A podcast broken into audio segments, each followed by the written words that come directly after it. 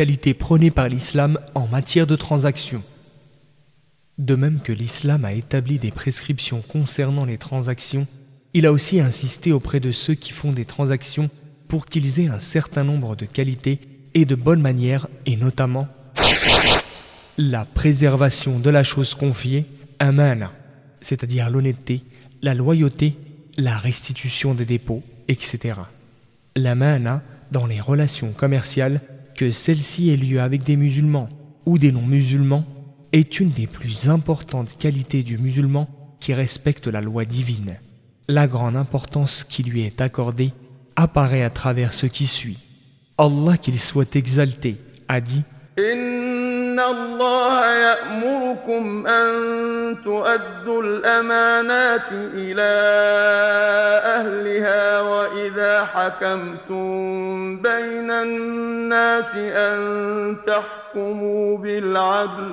Allah vous ordonne de restituer les dépôts à leurs propriétaires.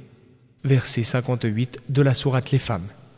Le prophète, paix et salut d'Allah sur lui, a inclus la trahison de cette qualité, la mana, et son non-respect parmi les marques de l'hypocrisie, puisqu'il a dit Les signes caractéristiques de l'hypocrite sont trois choses.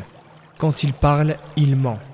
Quand il donne sa promesse, il ne respecte pas sa parole et quand on lui confie quelque chose, il trahit la confiance qu'on lui témoigne. Hadith rapporté par El-Bukhari et Muslim.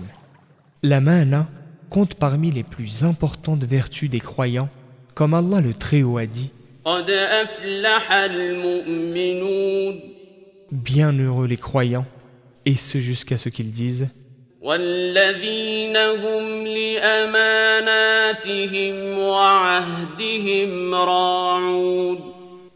qui veillent aux dépôts qui leur sont confiés, c'est-à-dire qui respectent la mana et qui honorent leurs engagements. Du verset 1 à 8 de la sourate Les croyants. C'est la raison pour laquelle le prophète, paix et salut d'Allah sur lui, a nié la foi de celui qui trahit la mana en disant Il n'a pas de foi, Iman. Celui qui n'a pas d'amana, c'est-à-dire celui qui ne sait pas préserver le dépôt et honorer la confiance placée en lui. Hadith rapporté par Ahmed.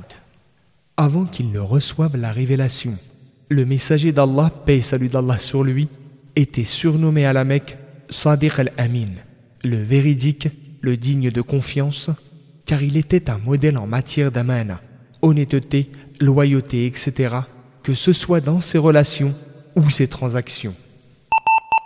Deuxièmement, la véracité, la sincérité, citra. La sincérité et la franchise comptent parmi les plus importantes qualités que l'islam a fortement recommandées.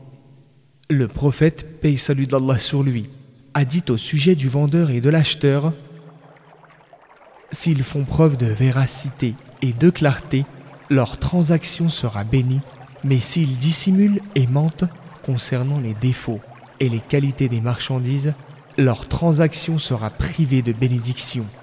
Hadith rapporté par El-Bukhari et Muslim.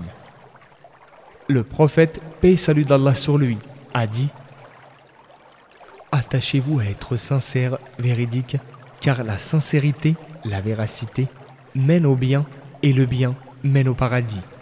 Or, à force d'être sincère, véridique et de rechercher la sincérité, la véracité, on est inscrit chez Allah comme véridique. Hadith rapporté par Muslim.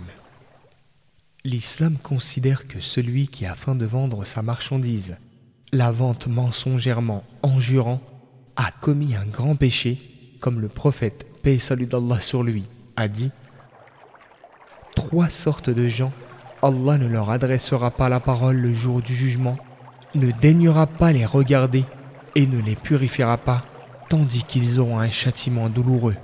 Parmi eux, il cita celui qui écoule sa marchandise en jurant et mentant. Hadith rapporté par Muslim. Troisièmement, faire les choses à la perfection, et exceller dans son travail tout travailleur ou tout fabricant musulman doit faire de l'excellence et de l'accomplissement du travail de la meilleure, la plus parfaite, son principe indéfectible est sa caractéristique propre sur laquelle il ne transige pas.